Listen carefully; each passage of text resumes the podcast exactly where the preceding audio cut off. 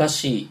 ユン・ピョウというアクションスターが主演の「チャンピオンタカ」という作品がありましてカンフーアクションをサッカー競技に取り入れたという少林サッカーの走りみたいな映画だったんですけれどもその中にこんな場面があったんです。サッカーの練習が終わったグラウンドで新米部員のユン・ピョウが散らかったボールの片付けを命じられるんですね。でそのユンピョウが面倒くさそうに散らかったボールをカゴめがけて一個一個キックしていくんですね。するとそれが全部放物線を描いてカゴの中に入っていく。っていう場面だったんですけれども僕はこの場面を見ている間ちょっと言葉にできない気持ちいい感覚っていうのを味わってたんですね。その時はその感覚が何なのかっていうことはよくわからなかったんですけれどもそれから数十年が経って分かってきたのはああ僕にとって放物線を描いて飛んでいるものが収まるところに収まるっていう瞬間の映像は僕にとっての映画青函体なんだということでした。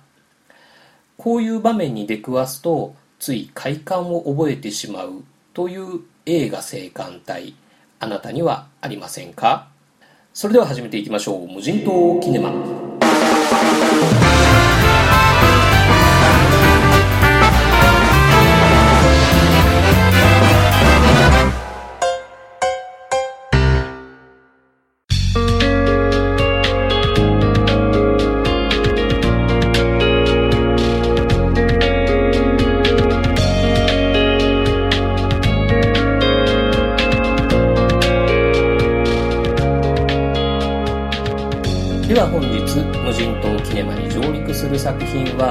ベンジャーズ・エイジ・オブ・ウルトロン」サクッと概要を説明しておきます。2012年公開の「アベンジャーズ」の続編。地球外生命体の侵略恐怖症に陥ったアイアンマンことトニー・スタークが地球防衛システムのつもりで開発した人工知能ウルトロンが暴走してしまいキャプテンアメリカと愉快な仲間たちがその事態の収拾に奔走するというお話です。アイアンマンキャプテンアメリカマイティー・ソーブラック・ウィドウハルクホークアイに加えてビジョンスカーレット・ウィッチが合流するマーベル・シネマティック・ユニバースの第2シーズン。えー、つまりフェーズ2の締めくくり的な位置づけの作品です。監督は前作に引き続きジョス・ウェドンとなっております。僕牛田にとってこの映画はどんな映画だったかというとこれはもうシンプルにヒーロー映画ということになりますね。じゃあヒーロー映画っていうのは何かっていう話なんですけれども一般の人よりも経済力や身体能力の高い人がかっこいいコスプレをしてかっこいいガジェットを駆使して悪者と戦う。というような意味ではなくってヒーロー映画とは人間として本来こうありたいよねという姿をてらいなくストレートに描く映画というふうに解釈しています。人間として本来やっぱり強くありたい。強くなって困っている人を助けたりピンチに恐れず立ち向かったり悪いやつと戦ったりしてそして勝ちたい。でも実際の人間にはいろんな制約があったり事情があったりままならないリアリティがあったりするんですけれどもヒーロー映画というのはそういうリアリティをあらかじめ抜きにして人間として本来こうありたいよねという姿を僕らに見せてくれる映画なんだと思うんです。ヒーロー映画はストレートであるがゆえにそのメッセージ性が非常に濃いジャンルだと思うんですね。飲み物で言うとカルピスの原液みたいなものでそのまま口に入れてしまうと甘ったるくて飲めたもんではありませんけれどもその人その人の好みで希釈して味わえばとても前向きな気持ちになれる映画ジャンルだと言えると思うんですね。じゃあ希釈するっていうのはどういうことなのか。例えばこの「アベンジャーズ」で言えば地球を守ることをお仕事。シールドという地球防衛組織を会社。逃げ惑う人々を一般顧客として置き換える。っていうような希釈をすれば立派なお仕事映画として楽しんで働く人間として本来こうありたいよねっていうような味わい方をすれば明日からのお仕事を頑張れるんじゃないかっていうことなんですね。僕はこのアベンジャーズ・エイジ・オブ・ウルトロンをそれでもやるんだよっていう魂を伝えてくれる映画として今現在オールタイムベストの一番にしてるんですけれどもその辺のお話はブログ版の無人島キネマの方で熱く語ってますのでよろしければ合わせて楽しんでいただけると嬉しいなと思います。僕牛田のおすすめポイントですけれどもここまでお話ししましたようにメッセージ的テーマ的な意味においてのヒーロー映画として十分に素敵な映画ではあると思うんですけれどもさらにこの「アベンジャーズ・エイジ・オブ・ウルトロン」は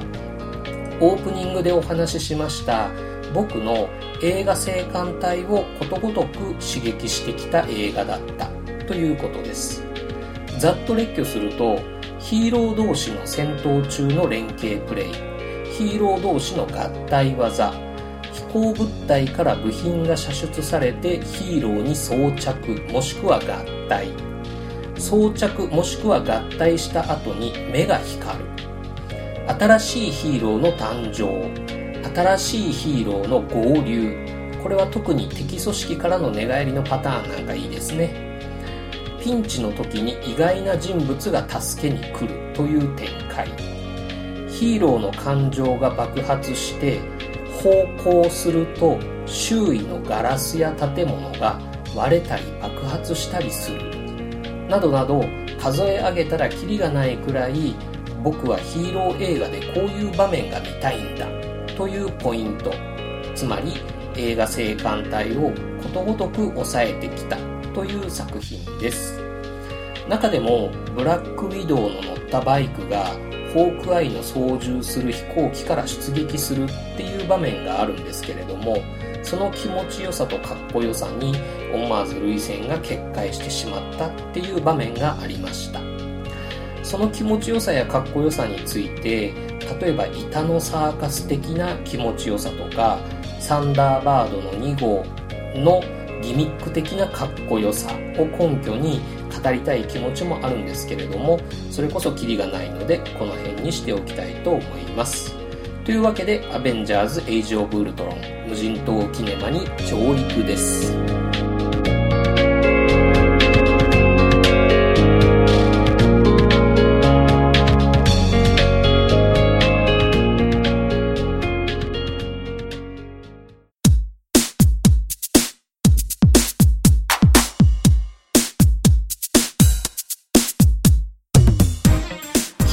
映画を語る場所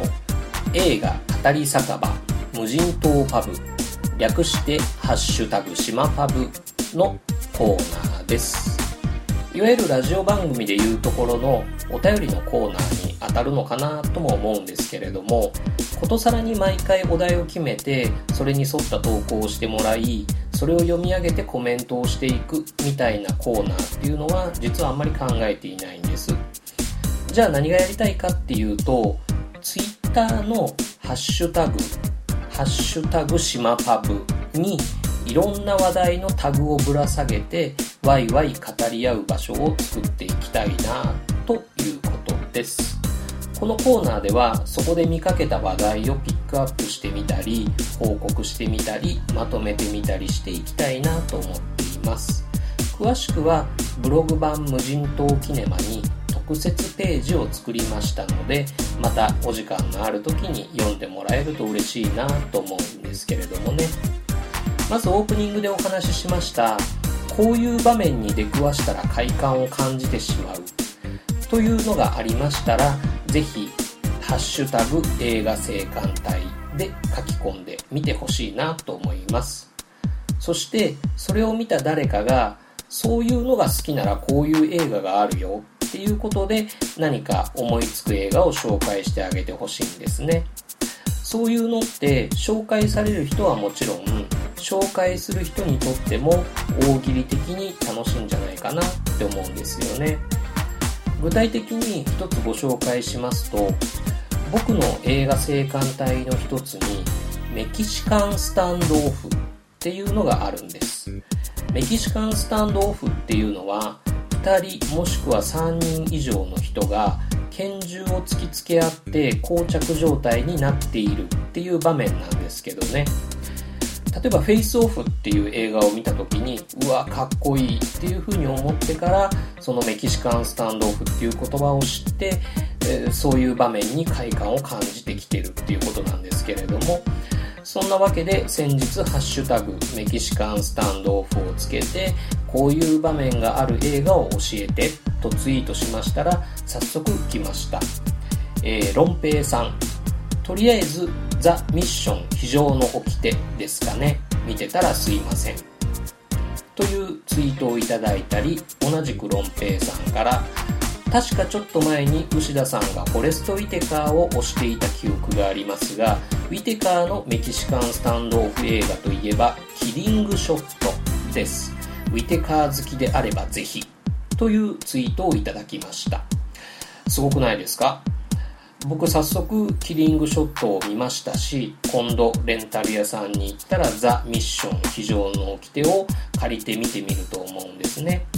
これが僕とリスナーの方だけっていうことではなくってリスナーの方同士がこういうやり取りをしていってもっと言うなら無人島キネマっていうものを知らない人同士がこういう映画との出会いのきっかけを増やしていけたら超素敵だなっていうふうに考えています。またおいおいこのコーナーでお話ししていければいいなと思っております。というわけで帰りの船がそろそろ出発みたいですよ。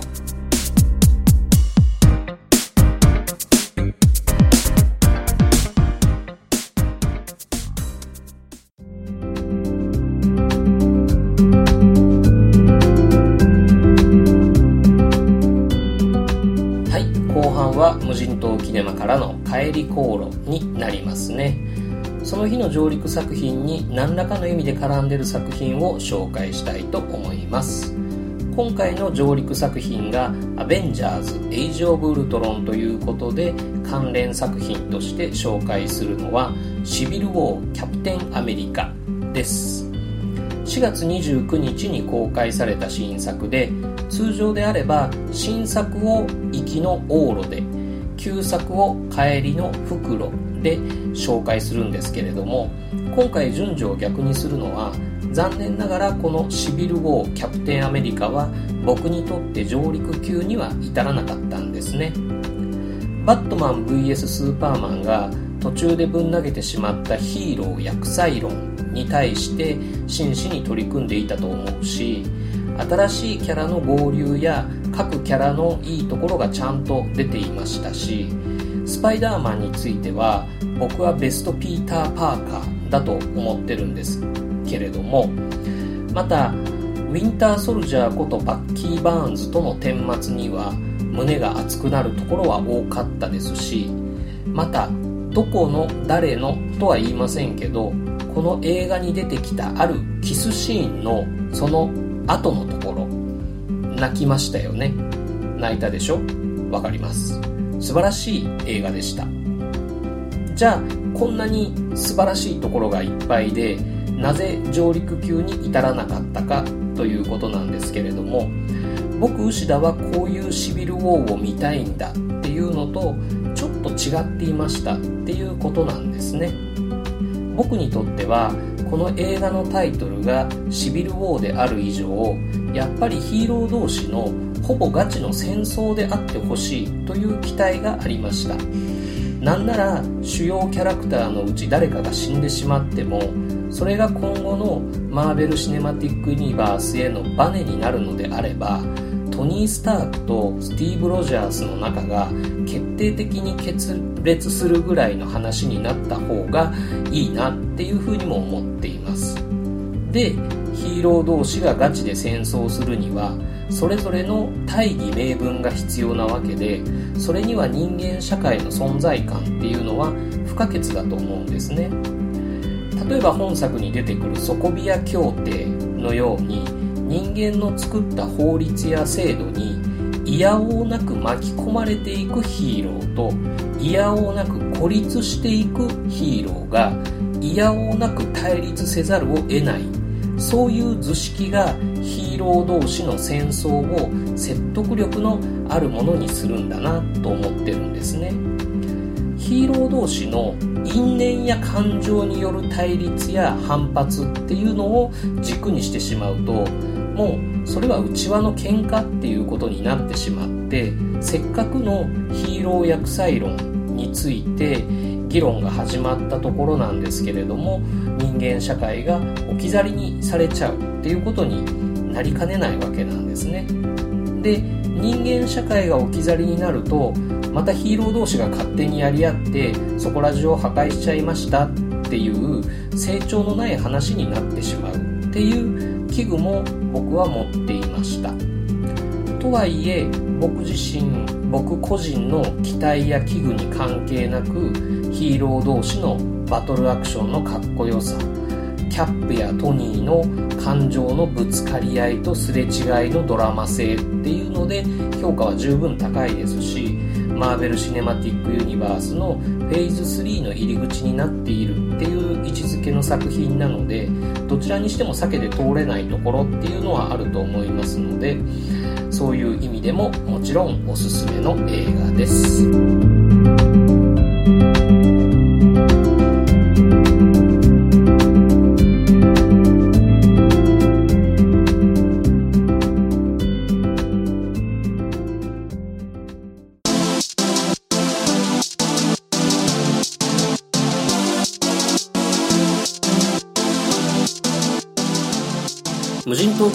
ドキャスト版クルーズ5オードアベンジャーズエイジオブウルトロンクロシビルウォーキャプテンアメリカは牛田智之のご案内でお送りしました。